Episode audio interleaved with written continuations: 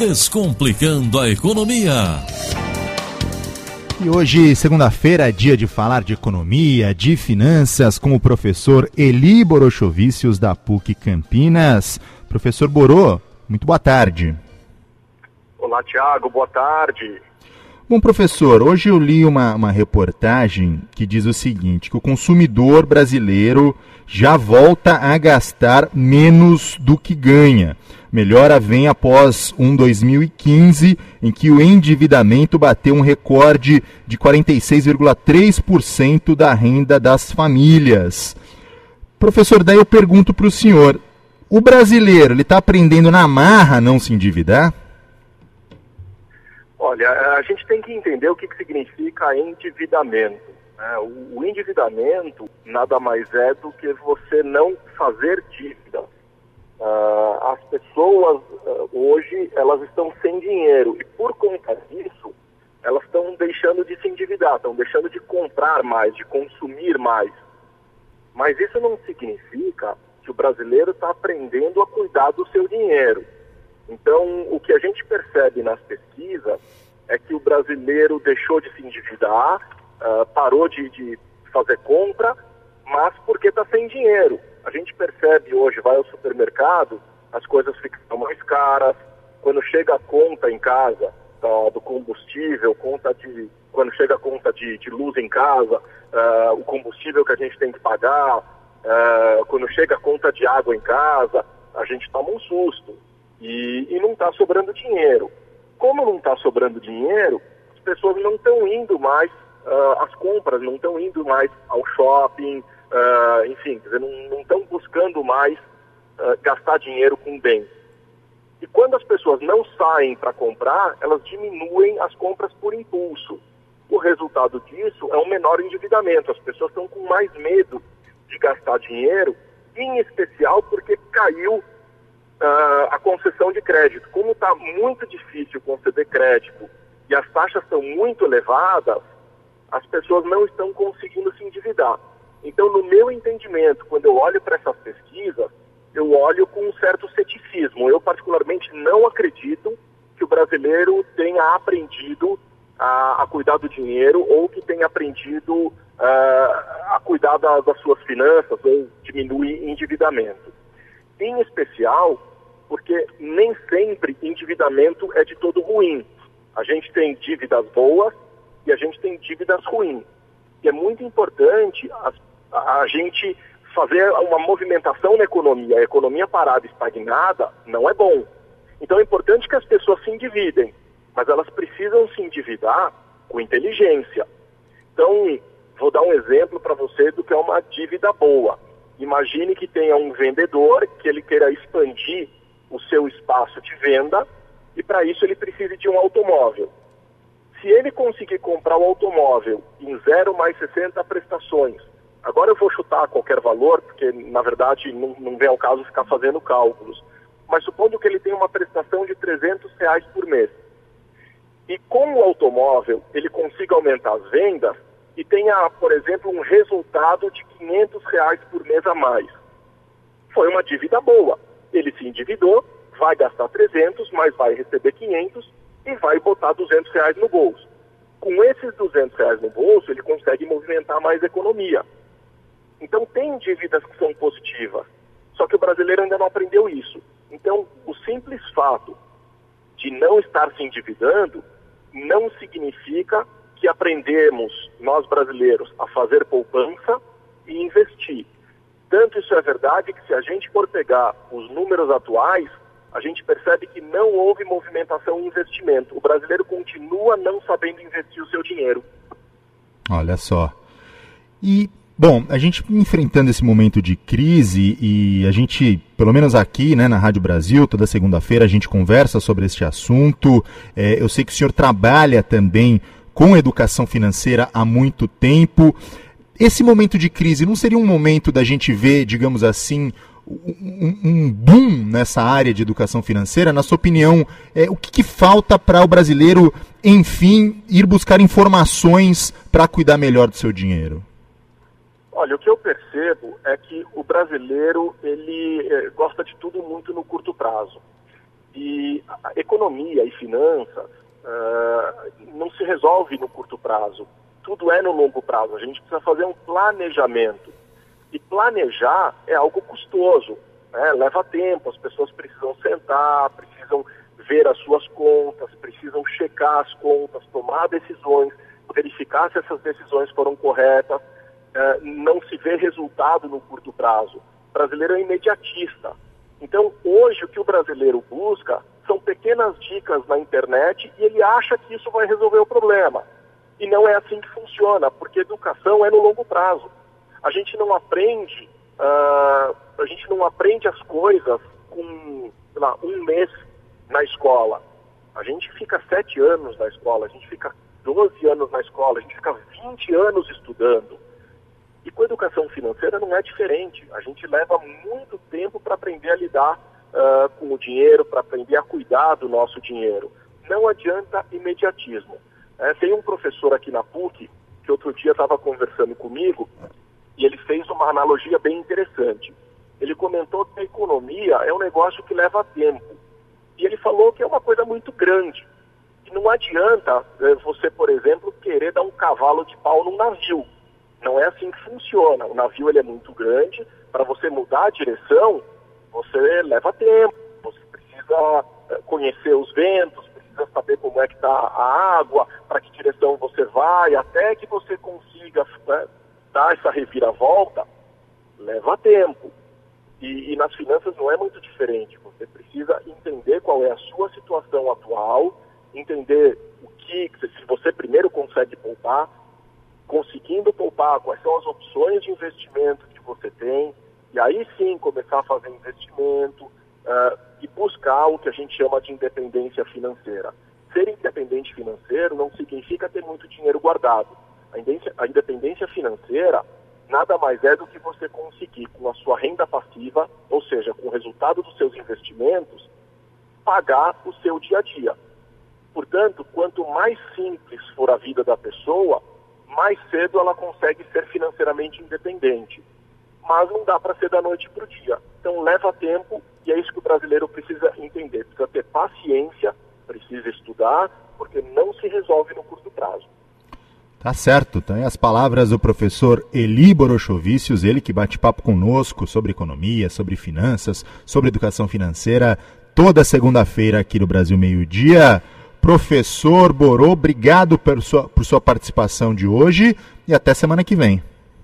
Tiago, eu que agradeço e eu quero só tomar um pouquinho mais do seu tempo. Fica à vontade. Nós tivemos em Campinas de ontem para hoje, nós tivemos as tempestades, muita gente, lamentavelmente, uh, perdeu bens, uh, a gente sabe dizer, o, o, custo que dá o destelhamento, uh, não são só pessoas jurídicas, pessoas físicas sofreram com as suas casas, e esse é um momento normalmente muito difícil para essas pessoas, em especial nessa crise econômica que a gente está vivendo.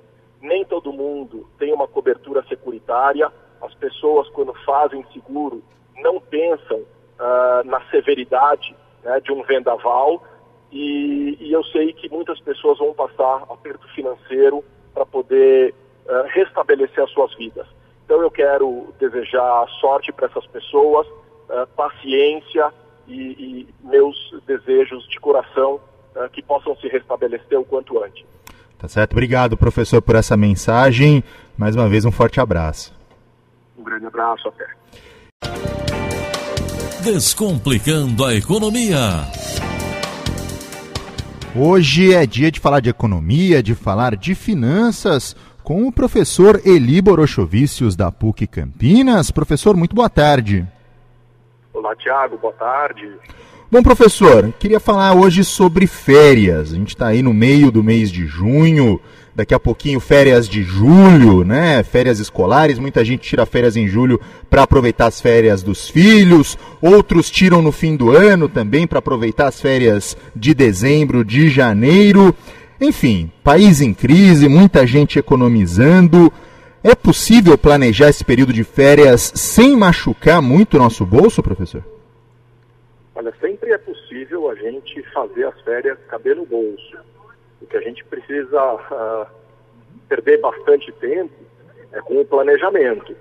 E, e não tem como a gente, uh, assim, não tem como a gente fazer uh, as nossas férias caberem no nosso bolso se a gente não sentar e colocar no papel tudo aquilo que a gente acha que a gente vai acabar gastando se a gente não fizer um bom planejamento. E um planejamento a gente não faz em cima da hora.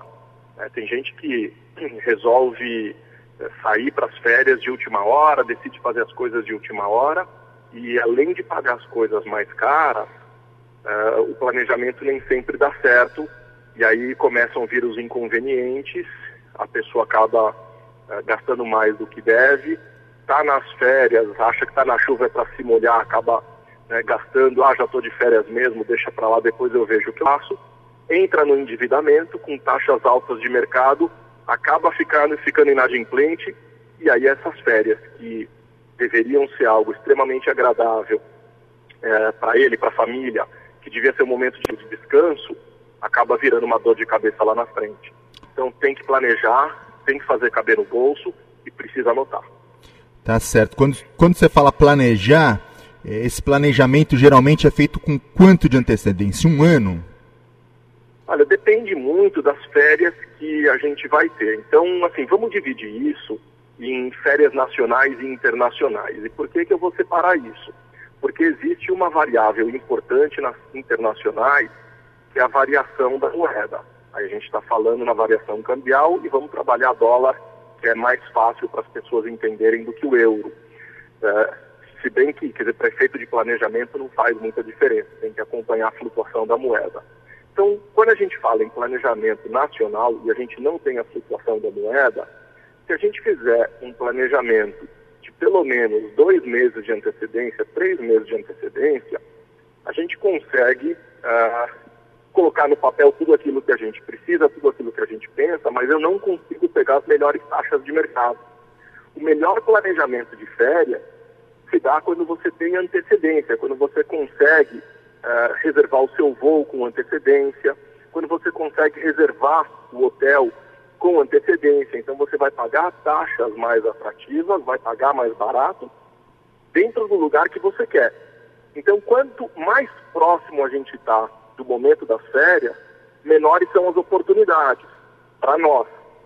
E quando essas, essas oportunidades elas diminuem, então os hotéis eles são mais cheios, os donos de, de hotéis, né, a rede hoteleira, se sente mais confortável em cobrar mais caro em função dessa uh, disponibilidade de última hora. Então, quanto mais cedo a gente conseguir se planejar, um tanto melhor. Dois meses, três meses de antecedência, é tranquilo, vai pagar um pouco mais caro.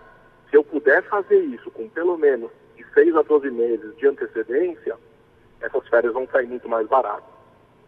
Agora, quando a gente fala internacional, aí sim a gente tem oscilação da moeda e aí eu preciso ficar atento com a economia eu preciso ficar atento com a política, ver o que é que está acontecendo.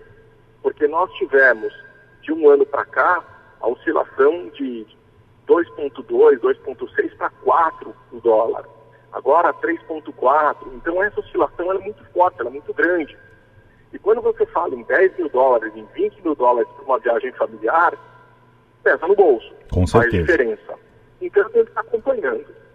Uh, muita gente vem me perguntar ah, estou pensando em viajar nos próximos dois meses, ou agora, mês de julho, eu vou fazer uma viagem. É hora de comprar o dólar ou espero um pouco? Gente, é, a gente não tem bola de cristal, a gente não consegue identificar o que é que vai acontecer. O, o câmbio, ele é flutuante. Depende muito das decisões econômicas e políticas. Mas a gente consegue, uh, dando uma olhada no que está acontecendo no mercado, chutar, a gente consegue imaginar o que pode eventualmente acontecer. Então, até agora, a gente estava uh, com o Tombini no Banco Central, segurando um pouco a oscilação do dólar. E o Ilan, que entrou agora no Banco Central, ele meio que deixou, uh, meio uh, implícito, não explícito, né, mas de forma implícita, que a ideia dele é deixar o câmbio flutuar. E deixar o câmbio flutuar é possível que nós tenhamos uma redução do dólar.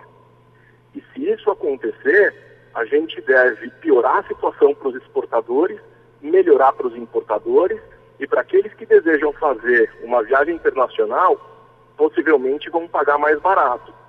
Então eu preciso ficar de olho na economia, o que é que está acontecendo, para poder identificar se vai ficar mais barato ou se vai ficar mais caro para eu viajar. E aí, de novo, é uma questão de análise e a gente não tem como afirmar. Eu não posso dizer aqui que de fato haverá uma redução do dólar. Mas, pelas análises que a gente faz, a gente estima que nos próximos meses é possível que tenhamos uma redução do câmbio. Então, para quem vai viajar nesse próximo mês agora, talvez compense esperar. O que não pode é ficar esperando realmente baixar, uh, entrar em desespero e sair comprando. Ou uh, começou a aumentar um pouquinho, também entrar em desespero. Quando a gente faz uma viagem, a gente tem que entender que essa flutuação ela existe. Então, a melhor coisa que tem a fazer é reduzir risco. E aí vale a pena comprar um pouquinho agora e comprar mais um pouquinho no mês que vem. Tá certo, tá aí as dicas importantes do professor Eli Borochovicius para você que pretende é, viajar nas férias, viajar no Brasil, viajar para fora do Brasil também. Dicas muito legais, muito importantes. Eu converso com o professor Eli Borochovicius toda a segunda-feira, todas as segundas-feiras aqui no Brasil Meio Dia, sobre finanças e também sobre economia. Professor, obrigado por sua participação de hoje e até segunda que vem. Eu que agradeço. E para aqueles que vão viajar para o exterior, aproveitando agora as férias de julho, aproveitem o sol, porque hoje está frio para danar aqui. É verdade. Boa. É muito bom poder curtir o sol uh, do, do, hemisfério norte. Né? Aqui no sul a coisa está bem complicada. Com... Para quem puder fugir e curtir o exterior, certamente vai ser muito bom. Tá certo. Mais uma vez, forte abraço, professor. Um grande abraço, boa semana.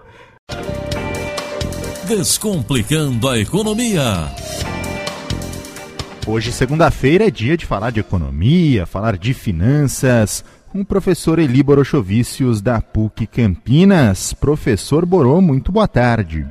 Olá, Tiago, boa tarde. Professor, saiu uma notícia em alguns veículos de comunicação dizendo que a Associação das Empresas de Cartões, a ABEX, está estudando abolir, né, acabar com o rotativo do cartão de crédito. Gostaria que o senhor comentasse essa notícia. Isso é bom para o consumidor? Olha, primeiro vamos entender o que significa esse rotativo, tá? O, o crédito rotativo é aquele em que as pessoas vão pagando pelo mínimo ou qualquer coisa menor do que o total daquela fatura. E aí esse crédito ele é automático. A partir do momento que você não paga, ele já incide juros para você poder pagar uh, logo depois. Agora, o brasileiro ele entende que você deve pagar o cartão de crédito só quando chega a fatura. Mas isso não é verdade, não é assim que funciona. Você pode ir pagando dizer, aos poucos para ir liberando o crédito, ou se você pagou o mínimo, você não precisa esperar a fatura do mês seguinte para completar o pagamento daquilo que ficou faltando pagar e aí correndo juros altíssimos. Uh, você pode pagar dizer, alguma coisa no, até o, o, vencimento da fatura. Então esse crédito rotativo, ele é um crédito automático e ele serve para aquelas pessoas que têm uma dificuldade de última hora de pagar o cartão de crédito e aí tem que esperar um dia, alguns dias, enfim, uma semana no máximo para terminar de pagar suas obrigações. Então, como esse crédito ele é automático, ele é muito caro. Então eu peguei aqui um, um exemplo do que o, o Banco Central emitiu de 31 de maio de 2016 a 6 de junho de 2016. Nós temos aqui dos principais bancos uh, uma média aí de 432% de juros ao ano uh, da Caixa Econômica Federal, até 630% ao ano cobrado pelo Itaú Unibanco. Então a gente percebe aí que realmente são taxas elevadíssimas, são taxas muito altas. E, e o crédito ele é mal utilizado. Então, além desse crédito rotativo, existe um outro crédito no cartão, que é o crédito parcelado.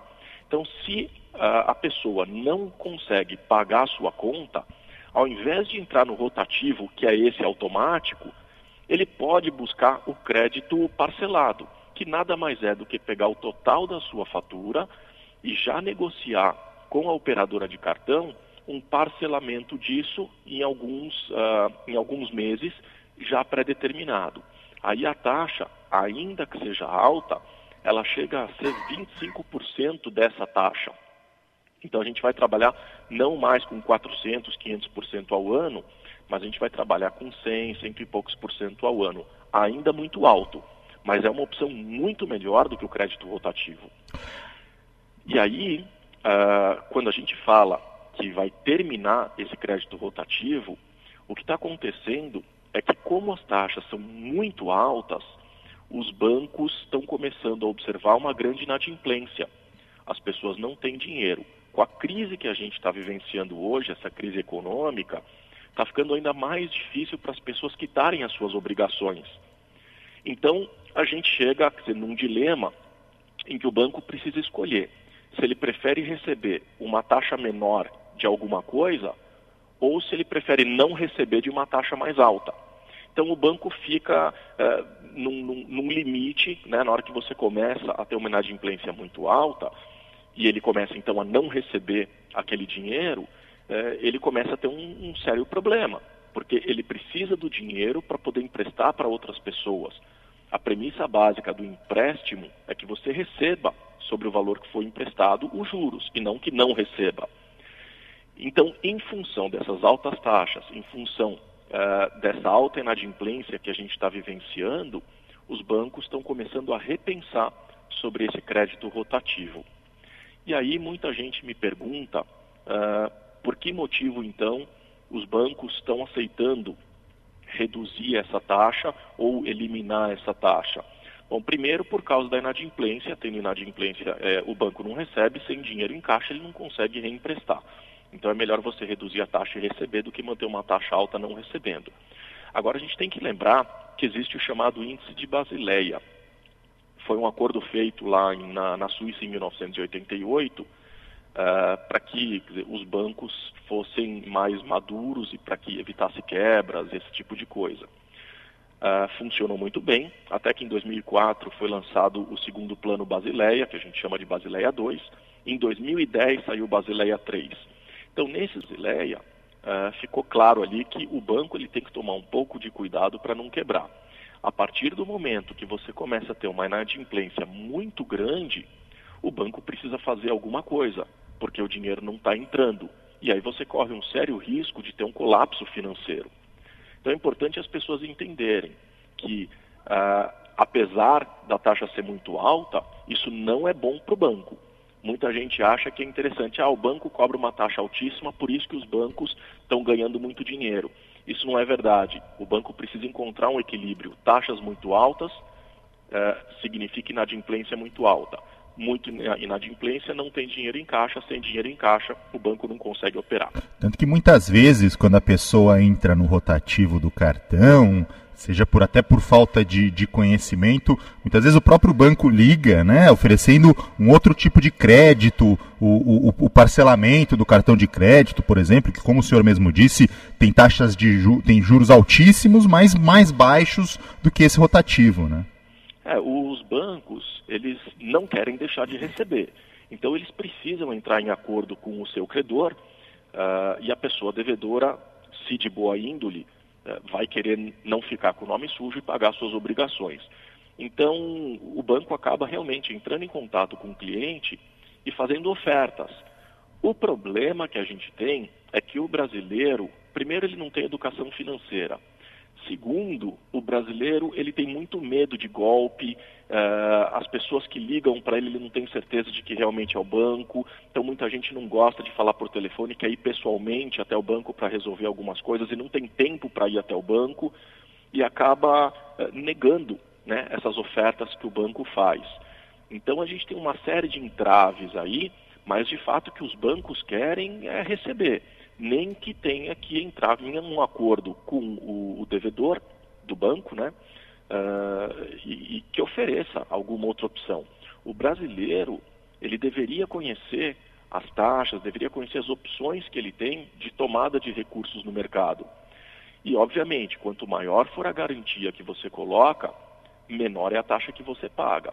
Então tem muito banco entrando em contato dizendo, olha, você não quer trocar essa taxa altíssima por uma menor pelo consignado?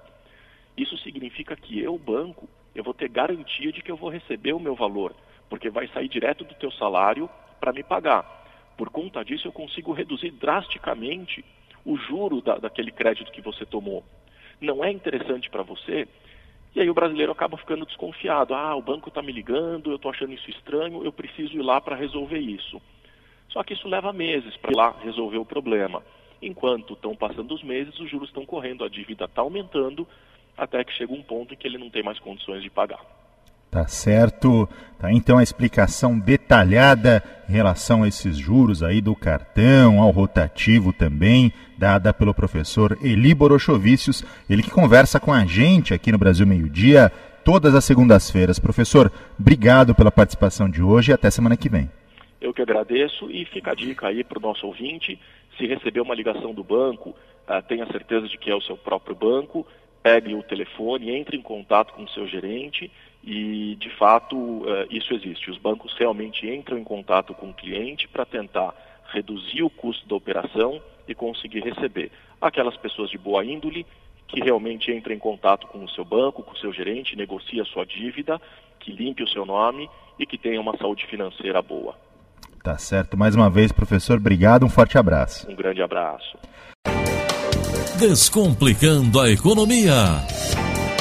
Hoje é segunda-feira. Segunda-feira, você já sabe, é dia de falar de finanças, falar de economia com o professor Eli Borochovicius, da PUC Campinas. Professor Borô, muito boa tarde. Olá, Tiago, boa tarde. Um professor, na quinta-feira da semana passada, os britânicos, né, a maioria dos britânicos votou a favor da saída do Reino Unido da União Europeia. É o chamado Brexit, né? Bre de Britain e exit de saída. Isso causou aí muitas consequências na economia global, consequências imediatas e também é, muita gente já está conjecturando aí o que pode acontecer para o futuro. Minha pergunta para o senhor é, na verdade, na verdade são duas, né? De imediato, quais foram os efeitos e em relação ao Brasil, algo pode mudar no Brasil? Como é que o senhor analisa essa, esse Brexit para o Brasil, professor? Olha, Tiago, acho que antes da gente falar sobre o impacto que isso causou no Brasil, é importante a gente tentar entender quais são as preocupações uh, dos britânicos e por que motivo eles resolveram uh, votar uh, nesse rendo. E, e, aí a gente teve aí um, uma divisão muito grande no que diz respeito ao Reino Unido. Lembrando que o Reino Unido ele é composto não só da Inglaterra, mas tem também a Escócia, o País de Gales e a Irlanda do Norte. A Escócia e a Irlanda do Norte votaram para ficar com 62% a Escócia e 56% a Irlanda do Norte. Já a Inglaterra e País de Gales estavam super divididos e ficou 53% da população achando que deveria sair do bloco lá na Inglaterra e no País de Gales 52%. Então a gente observa aí que a população realmente estava muito dividida. E como o peso da Inglaterra é maior do que Escócia e Irlanda do Norte, o bloco, né, o Reino Unido inteiro, optou então por sair. Mas quais são as preocupações? Bom, a primeira preocupação é a entrada, por exemplo, da Turquia na União Europeia. Se isso acontecer, eles estão com um medo muito grande da imigração. E o que, que acontece com a imigração uh, dessa população? Aumenta-se normalmente os gastos com os programas sociais, existe a preocupação do aumento da insegurança, tem a questão de terrorismo e por aí vai. E eles viveram a crise de 1980 com a, a Margaret Thatcher privatizando vários setores lá da economia, uh, telefonia, uh, enfim, uma série de, de, serviços públicos foram privatizados. Isso acabou diminuindo uh, o custo né, com assistência social. Uh, e para lá funcionou, para lá foi muito bom. Então as pessoas estão com medo de ter que voltar esse assistencialismo e, e aumentar os gastos com isso tudo. Uh, além disso, a gente tem visto aí uma crise muito grande da Grécia, Portugal, enfim, são países pertencentes à União Europeia e que passam por dificuldades econômicas. E aí, quer dizer, tem que recorrer aos países ditos aí mais ricos para poder a União, a União Europeia poder sobreviver. Então, esses são alguns dos medos uh, que eles estão tendo. Uh, só para ter uma ideia, a contribuição que se faz para a União Europeia, a Alemanha contribui aproximadamente 25 bilhões de euros, a França é o segundo maior contribuinte com 20 bilhões aproximadamente, Itália é o terceiro com 15 e aí sim o Reino Unido com aproximadamente 12 bilhões de euros em contribuição. E eles recebem pouco menos da metade. Então, a preocupação hoje dos britânicos é ter que ficar salvando o resto da União Europeia quando na verdade uh, eles se sentem um pouco mais confortáveis. Uh, e, de novo, vamos deixar claro que não é a maioria absoluta né, uh, da população do Reino Unido, tanto é que a gente tem aí Escócia, Irlanda do Norte com um percentual um pouco maior achando que deveriam ficar, e os, principalmente os jovens na Inglaterra gostariam que uh, a, a, o Reino Unido permanecesse ali na União Europeia. Mas o que acontece quando a Inglaterra, a União, o Reino Unido resolve sair né, da, da União Europeia, cria uma certa instabilidade econômica no mundo. E essa instabilidade, uh, essas incertezas né, que acontecem, acabam uh, afetando os investimentos ao redor do mundo, inclusive no Brasil. Então, qual é o, o impacto que a gente vai ter mais forte aqui no Brasil? Especialmente em vezes do que é que vai acontecer com a Europa. Porque se a gente for observar a, a balança comercial que existe de Brasil versus Reino Unido, não é tão significativo. Só para ter uma ideia, eu puxei aqui as informações. Uhum. Uh, o Brasil exportou em maio de 2016 agora para o Reino Unido 256 milhões de dólares. Isso equivale a mais ou menos 1,5% das exportações. Então não é tão relevante. Se a gente fizer uma análise do ano de 2015 inteiro, foram 3 bilhões para a Grã-Bretanha. E isso ocupa aproximadamente, aí, se não me falha a memória, é, pelas pesquisas que eu fiz, 15, é, é, o 15º país na posição do ranking dos destinos dos, uh, dos produtos brasileiros. Então, em termos de, dessa política de, de negociação entre o Reino Unido e Brasil, não sei se a gente vai sentir um impacto muito forte. O maior impacto, no meu entendimento, é essa incerteza, essa instabilidade que está sendo criada lá na, na União Europeia. Agora, uh, a gente vê o Reino Unido sempre na contramão, né? A gente brinca que até uh, o volante fica do lado contrário, né? Uh, eles não aderiram à moeda única, ao euro, então eles mantêm a libra.